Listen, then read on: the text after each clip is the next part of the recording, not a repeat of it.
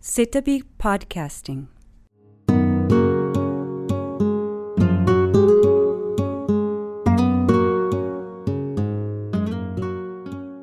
皆さん、こんにちは。世田谷美術館学芸員の石崎隆です。世田美ポッドキャスティング第2回目の放送は、現在開催中の展覧会、クリエイターズに出品しているイラストレーターの矢吹さんにお話を伺います。それでは矢吹さん、こんにちは。じゃあ、まず早速、あの、質問をさせていただきたいんですけども、あの、今日、始まったばっかりのこのクリエイターズ展の展覧会ええ、矢吹さんご自身でご覧になって感想はいかがですか？いや、あの、展示に2、3日前から2はい回ほど見に来たんですけども、一番最初に超大作さんの部屋があって、で、えー、細谷さんの部屋があって、で僕の部屋って年齢順なんですけどね。そう前の2人のそのプロフェッショナルに比べて、僕の自分の部屋に入ると、いかにも子供っぽいなっていうのが 自分で面白かったですけどね。あの、そんなことはないと思うんですけども、あの、ご自分ではやっぱりこう、そう思われる理由が何かあるんですか？うん、やっぱり、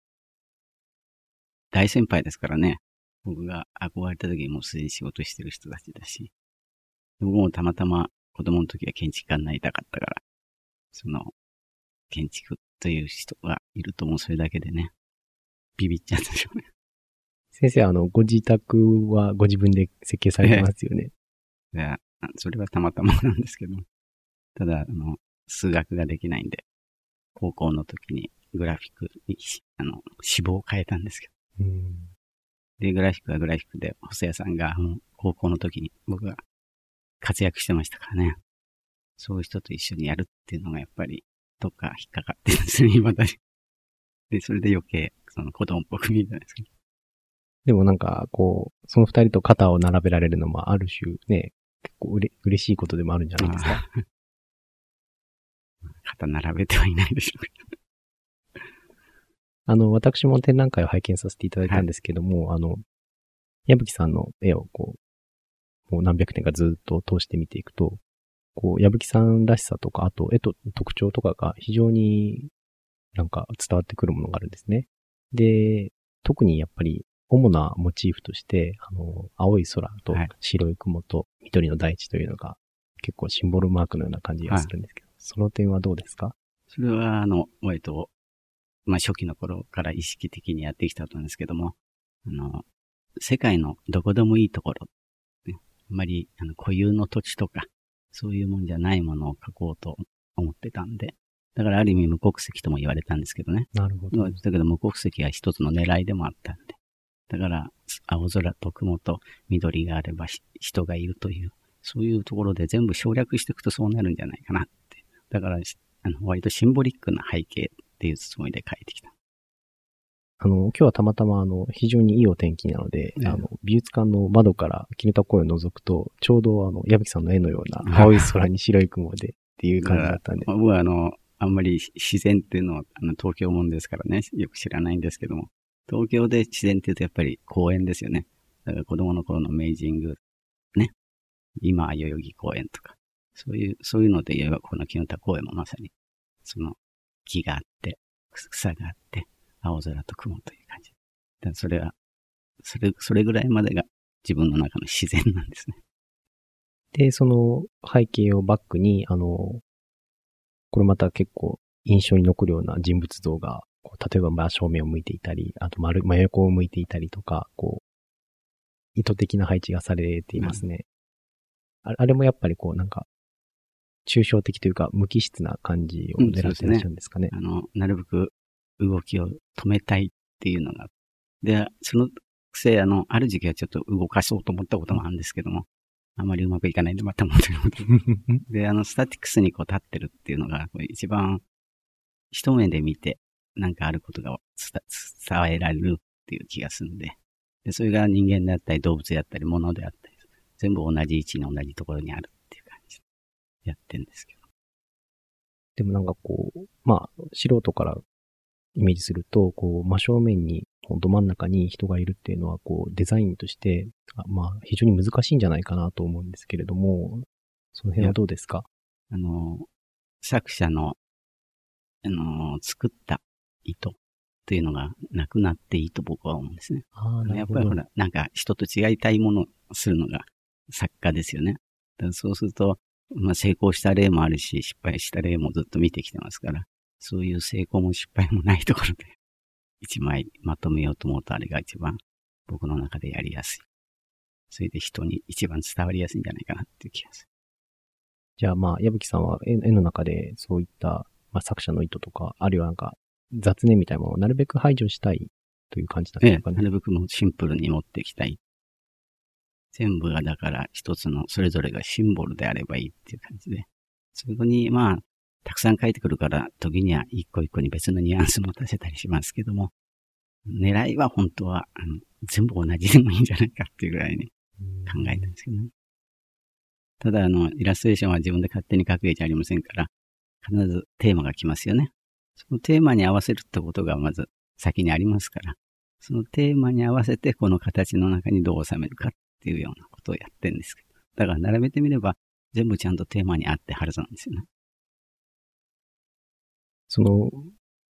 矢吹さんの場合は、一枚一枚の作品もそうですけれども、その雑誌の続きものの表紙も多くやられてますよね。あれはその一回一回のテーマとはまた別の違った雑誌の性格みたいなものもやっぱり考えてらっしゃるのかなとうん、それ思いはあの、やますねっ。ぱり読者ですよね。それは年齢層であったり、男と女であったり、いろいろ違いますけども、それは考えて、それで、その雑誌の、その号のテーマを書けというシリーズと、季節だけ出せばいいっていう、季節っていうか、月々ね。それを出せばいいっていうところがありますから、そのどっちかでやってるんですけど、やっぱりテーマと、テーマ与えられてると言いながら、秋に出る本にね、夏の絵じゃおかしいでしょそういうのはいつも考えてやってますけどね。そのテーマが与えられて、それにどうやって当てはめていくかっていうのはやっぱりこう、苦しくもあり、楽しくもある作業なんでしょうか？えーイラストレーションの一番面白いところですよね。だから、テーマなしだと何書いてるのかわかんないですね。絵描きと違うから。絵描きは中からこう出てくるでしょ？中から出てこないんですよ。外からなんかポンとつつかれないと。でもあの、一方で、その、いわゆる表紙絵とか、あの、まあ、ポスターの絵以外にも、こう、キャンバスに、あのその一枚だけで描描かれる作品も多いですね。ああ。それはあの、やっぱり普段仕事で決められて、時間も制約されてっていう仕事やってると、ちょっと違う方向から書きたいなと思うのがあるんで、それは、えー、べちょっと違う意味でも書いてますけども、でも自分でテーマを、あの、外から与えられたと同じように出すんですよ。だから、猫の絵があったと思いますけど、猫は猫だけの展覧会をやるんで、猫をどれだけバリエーションかけるかなっていうのが。その時のテーマなんですよ自分に課したテーマねうんだから、あの、やっぱり僕は絵というよりイラストレーションと思ってますけどね、全部。ただ、あの、も使う目的が展覧会で発表するか、印刷物になるかの違いぐらいで、あんまりないんですけど、ただ、生の絵を見せるっていうのは生の絵として、あの、そこに人の前に出た時に物としてきちっと存在しないといけないんですよね。でイラストレーションっていうのは普通は印刷化されたものが人の目の前に出てくるから、印刷化されて綺麗なものを描けばいいんですね。なるほど。その差はちょっとあるんですけどね。それはちょっとあの、専門的なことになってしまいます。確かにこう、後からいろんな文字とかが載せられるものと、それで完成するわけですから、ね。えーあの、先ほど猫のお話が出ましたけども、ええ猫の展覧会をやろうと思ったら、もともと矢吹さんが猫がお好きだったんでしょうか？うーんと、子供の時はほとんど猫より犬飼ってる時間の方が長かったですけども、大人になってこう、まあ迷い猫が入ってきたりしてから、猫を飼ってる時間が多くなったのかな。それで、犬は、描き、こあの、バリエーションがあんまりできないんですよ。描いたことありますけど。それはなんか、こう、ポーズとか仕草がということ？だから犬は種類で描き、変えるっていうのがいくらでもできるんだけども、犬、一匹の犬がどれだけの、あの、動作とか、表情とかでなるかっていうと、やっぱり猫の方がずっと多いような気がしましたね、見てて。で、猫だとかなり書き、こう回転させることができると思って。で、猫は絵になると思ってるんですけど。あの、猫尽くしっていう本も、あと DVD もありますけど、あれなんかは、矢吹さんがストーリーも書いてらっしゃるじゃないですか。あれなんかはこう、まあなんか21世紀の夏、あの、我が輩は猫であるみたいな雰囲気がちょっとありますね。いや、あの、猫はいろんな結局、フォトワ材なんかにね、使われてるけど、かなりあの、猫から見ると嫌なことがたくさんあるような気がしたんで、それの弁解をしてやろうと思ったんですけどね。ちょうどあの、低い天井の部屋に、あの、漱石の猫を描いたりと、あと、藤田嗣治が描いた猫の絵があったので、はいはいそういったあの猫をアーティしたアーティストに対してなんかシンパシーがあるのかなと感じました。ええあの、その通りですよね。うんで、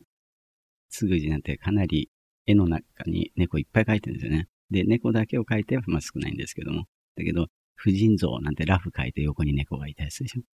これは、あの、猫の気持ちのよくわかる人だなと思ってね。で、藤田嗣治の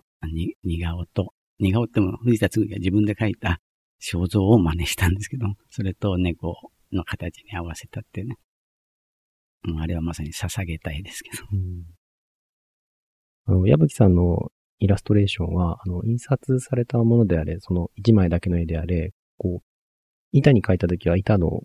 テクスチャーとか、あの、キャンバスに描いたときは、その、ザラザラした感じとかが非常によく出ているものが多いですね。あれは、あの、こう、やっぱりそういうテクスチャーを大事にされているんでしょうか？そうですね。あの、紙にすられると全部均一の 紙の面になってしまうから、そこで、その、少しでも、ものとしての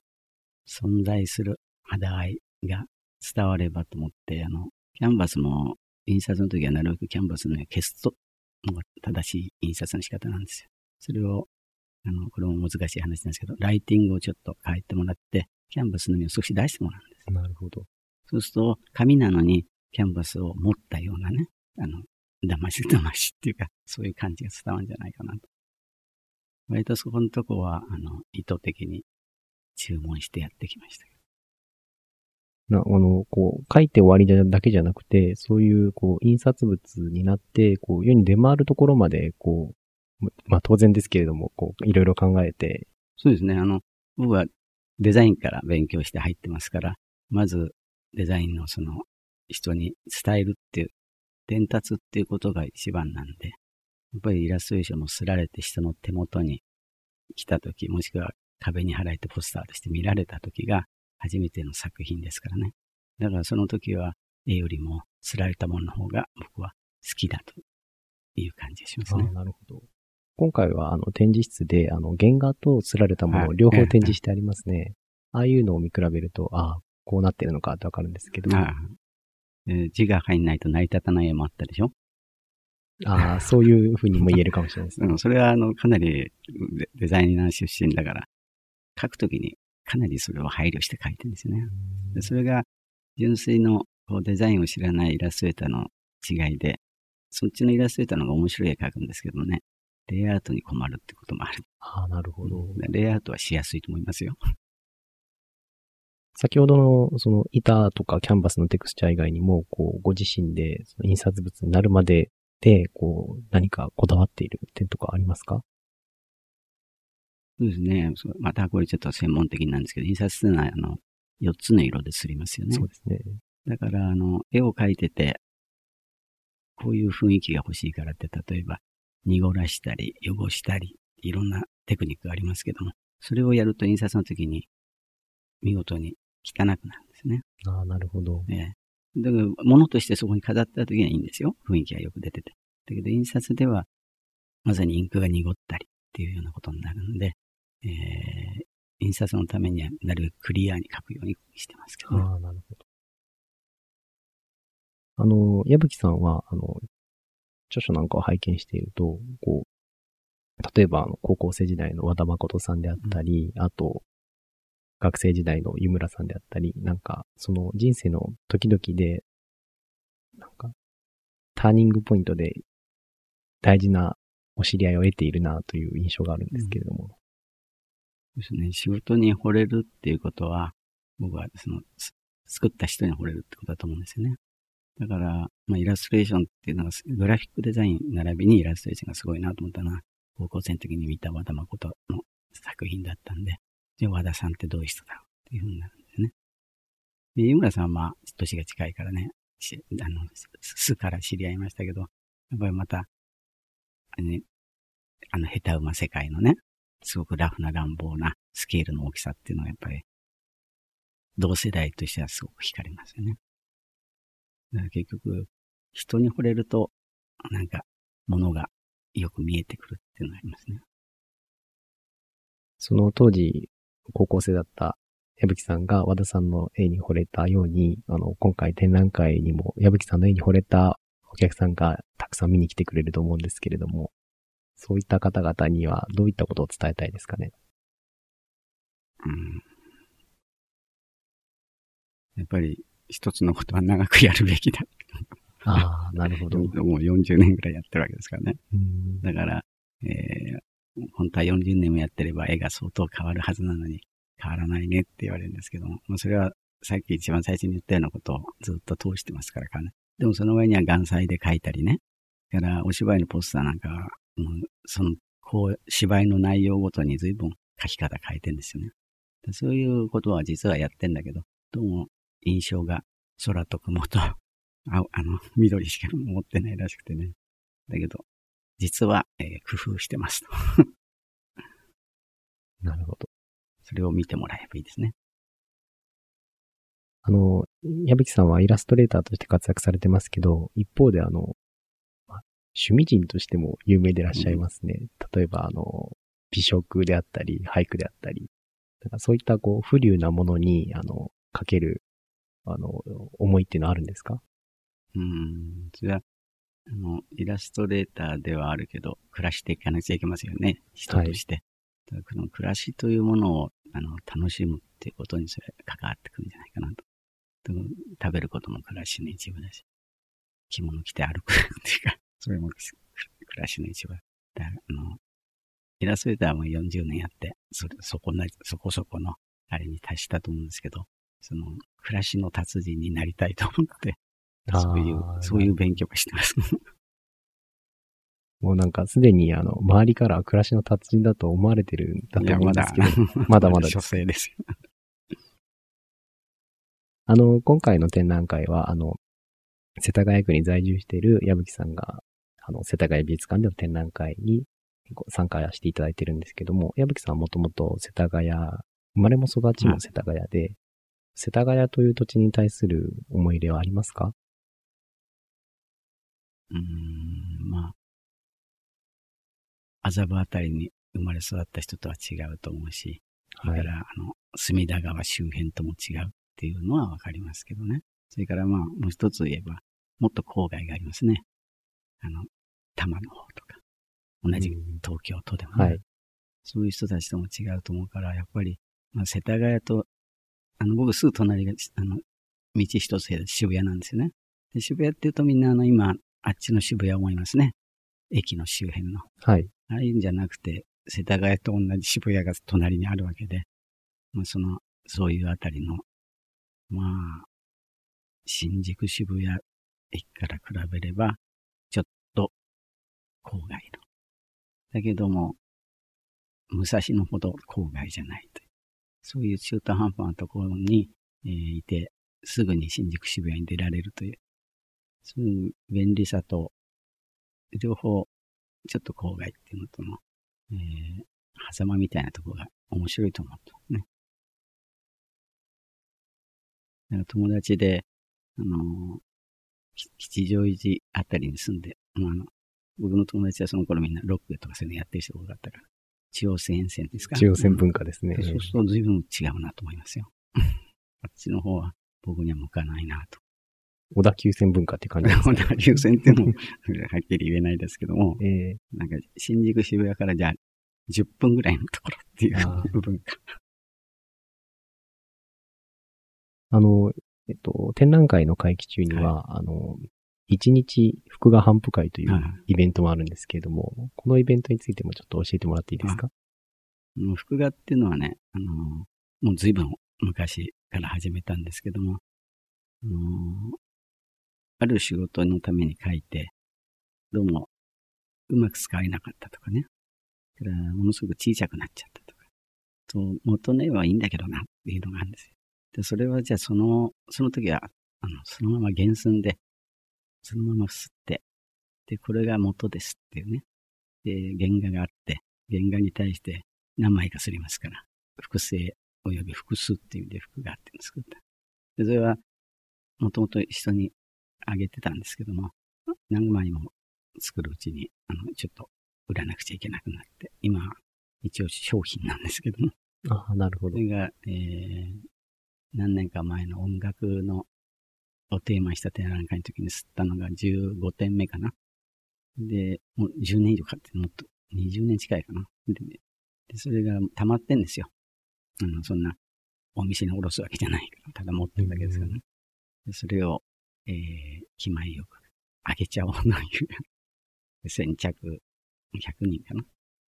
で100枚用意してサインして、サインして、皆さんにサインしてあげるという日なんです。じゃあ、あの、当日配られる絵は全部は同じ絵ではないということですか？えっ、と、15種類あるけど、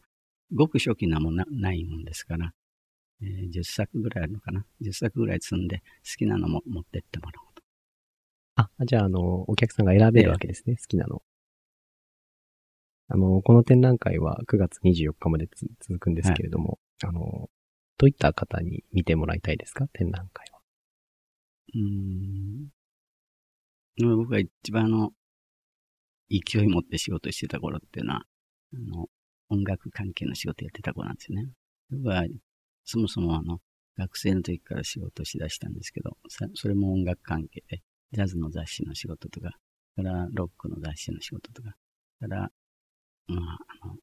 例えばヤマハ関係の催し物の仕事とか、そういうポスターとか含めて音楽関係の仕事が多かったんで、今も音楽は若い人聴いてるから、その元、元もう今あの若い人も復刻版よく聴いてるんですよね。だからそあの復刻版の頃 の元の時代の少しはわかるかもしれないから、見てもらいたいなと思いますね。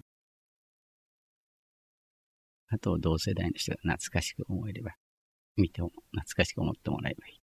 あの、自分と同世代の人ね。はい。そんなとこですね。はい。あじゃあ今日はどうもありがとうございました。矢吹信彦さんでした。矢吹信彦さんも参加している現在開催中の展覧会、クリエイターズは9月24日まで開催中です。セタビポッドキャスティングご案内は世田谷美術館学芸員の石崎隆でした。それでは次回の配信をお楽しみに。Setabi Podcasting.